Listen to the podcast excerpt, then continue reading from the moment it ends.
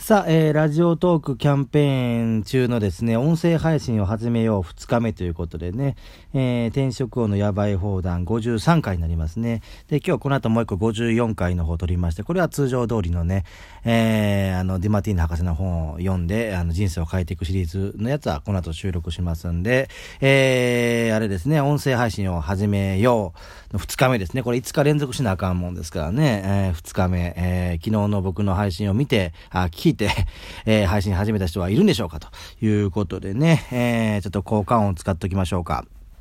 はい、えー、はい。えー、昨日も言いましたけどね、音声配信を始めたきっかけ言いましたね。で、ラジオトークのここが好き。これも言いましたね。で、3、なぜ音声配信をしてるのか。これも、言いましたかね。で、4、いつどこで始める前は。これも言いましたよね。でも改めてじゃあ、4言っときますか。いつどこで始める前は。つってね、今度ね、あ、明日か。これ予告しておきますけど、明日ね、あの、ツイキャスを久々にやるんですよ。コラボツイキャス。で、このラジオトークでも、あのー、えー、ポジラジチのやってた前翔さんね、えー、昨日も言いましたけど、あの、今は YouTuber で、ポジチューブってやってる前翔さんとコラボ配信をやりますよ。ツイキャスでね、えー、だから、この、ラジオトーク始める前は何をしてたかって言ってね、昨日ふわっちとかの話もしたかもしれませんけど、ちょっと昨日どんな内容したか覚えてませんけどね、ツイキャスとかやってましてね、ツイキャスでミヤネ屋に対抗して、マサミヤっていうのやってましてね、もうすごいですよ、そのマサミヤに出てた面々は、今のね、田原市長の山下市長とかね、今国会議員の国民民主党の関さんとかね、えー、そうそうたるメンバー出てますよ。まあ、ホームレス小谷とかも出てますけど、えーそれはさておき。で、えー、ラジオトークですよ。ね、ラジオトーク。ラジオトークってこれもともとね、なんかエキサイトっていう会社に勤務してた井上さんが立ち上げたんだと思いますけどね、昨日ね、えー、あれですよ、西野亮廣オンラインサロンのね、あの、えー、名古屋のね、オフ会に行ってきたんですよ。で、ね、エキサイトブログでね、かつて人気があったね、笠子さんっていうのがいるんですね。だからこの、これを井上社長が聞いてるかどうか知りませんけどね、エキサイトで結構有名で、エキサイトでもインタビューを受けていた笠子さんとかいて、まあ、今アメブロに移行したんですけどね、その笠子さんにブロックされたっていうね、話をしてましてね、まあその笠子さんにブロックされた直後のね、ツイキャスとかもあるんですね、ホームレス小谷を南青山で、あ、南青山一丁目からね、襲撃したツイキャスとかもあるんですけどね。まあ、今はブロックも解除されてね、和解もしたんですけどね、えー、そういう話を昨日やってましたよ。はい。まあそういうことですよ。えー、で、やっぱこ記録で残ってくんで、残しとくんで、昨日も言いましたけどね、このラジオトーク終わってほしくないんですよね。終わってしまうと僕のこの音声が全部消えちゃうと思うんでね。えー、ねアメブロとかもそうですよね。えー、アメーバブログ。ね。ちょっと前にアメブロにも書きましたけど、結局あの、国立国会図書館っていうのがあるんですよ。で僕はあのゼロから始める幸福論とか転職王とか毎日が革命とか本書いてるんですけどねまあそれ全部国立国会図書館行けばあるわけですよ。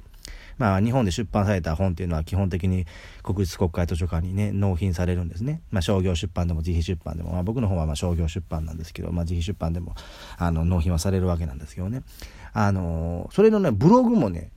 納品するって話が去年ぐらいかな。あの海老蔵さんとか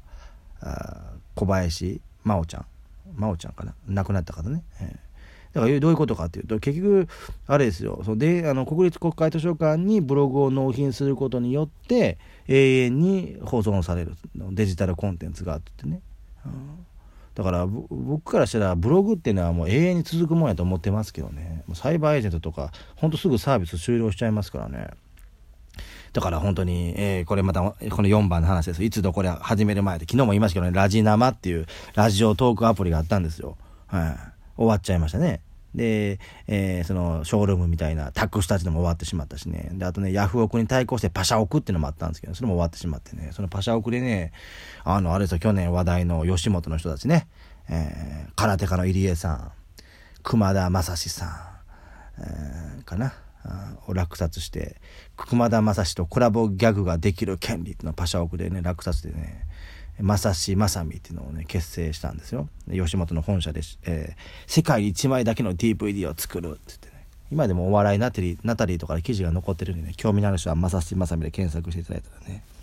空手家入江さんはね、入江、空手家入江とピロムをなんか忘年会に呼ぶ権利みたいなの落札してね。だから僕が簡単にこうやって落札できるってことは、そんだけユーザーが少なかったと。ユーザーが少ないイコール、ね、しかも吉本の芸人さんとコラボしてやってるような企画ですからお金かかってるんですよ。だから裁判員とお金あるからね、